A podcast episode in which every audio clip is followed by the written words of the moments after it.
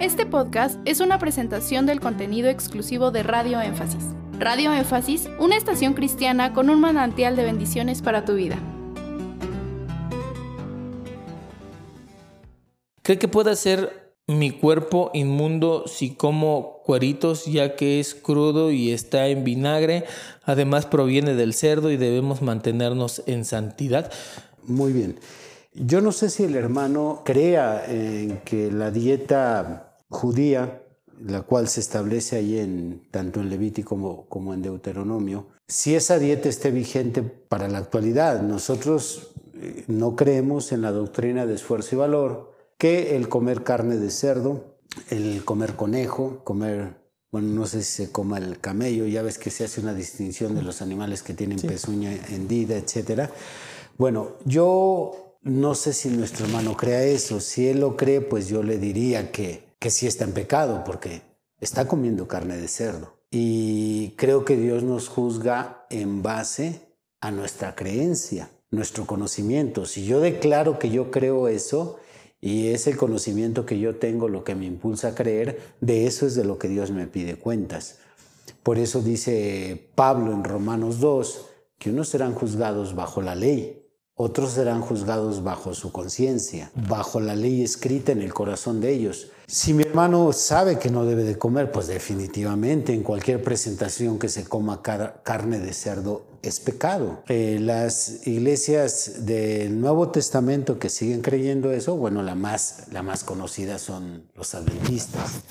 Eh, no sé si todas las iglesias, porque luego hay fracciones, eh, se divide y una por un punto doctrinal que no llegaron a un acuerdo en común, ya tenemos la iglesia adventista reformada, la iglesia adventista antigua. Entonces, eh, hasta donde yo sé, eh, yo tuve un amigo adventista vegetariano, no comía absolutamente nada de carne. Así que si mi hermano practica este tipo de doctrina, pues es pecado. Definitivamente que es pecado. Ahí está. O sea, ante Dios es pecado. Esto por el hecho que en otras ocasiones hemos aprendido, ahorita el ejemplo más claro que tengo pues son las edades de la iglesia, ¿no? En su momento vivían su luz y, y a nosotros nos puede parecer raro y hasta extraño, ¿no? Decir, ay, ¿a poco pecó si nosotros sabemos esto? Sí, pero eso es la luz que él tenía, es lo que él creía, es con lo que se conducía delante de Dios. Sí, eso es trayendo un análisis a lo largo de las dispensaciones, pero hoy en la actualidad cualquier persona que crea y así en su, en su conocimiento, él acepte que las cosas son de esta forma, él será juzgado por lo que él está entendiendo. Ok, ahora, ok, entendemos ahorita que el hermano pues por eso pregunta, este hermano, entonces estoy pegado, en pecado así, así, así. Usted le dice, bueno, pues si tú crees esto, pues sí, pero si pregunta para tratar de salir de esa creencia y tener más luz.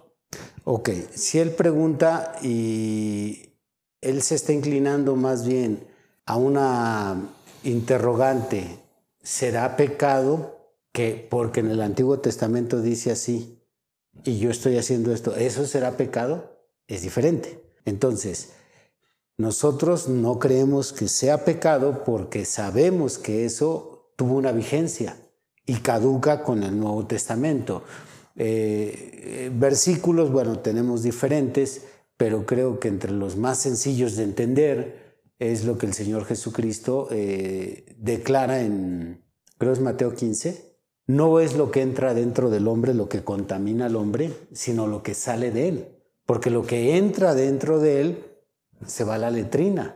Entonces ahí Jesús está dando una reforma al tema de los alimentos. Antes sí era una contaminación. Eh, claro está que no era una contaminación física, aunque realmente hay normas de salubridad incrustadas en la ley mosaica que eran de beneficio para, para el pueblo de Israel, pero en cuanto a señalar algo como pecaminoso, no era una contaminación en el alma, en el corazón del hombre. Entonces Jesús está tratando de llevar esta situación de la contaminación más allá de las cuestiones físicas y, apunta al corazón. Entonces ya no le da relevancia a los alimentos físicos. Ese es un pasaje. El otro pasaje pues está también súper completo. Es 1 Corintios 8, en donde Pablo está tratando de hacerle ver a los prosélitos de Corinto que ya no se quiebren la cabeza con estar preguntando si lo que compran en la carnicería fue o no sacrificado a los ídolos. Entonces les hace ver el tema de que el alimento no es tanto tan importante porque Dios los ha hecho libres en Cristo, ya nada más les encarga que tu libertad en Cristo no venga a ser tropezadero para los demás.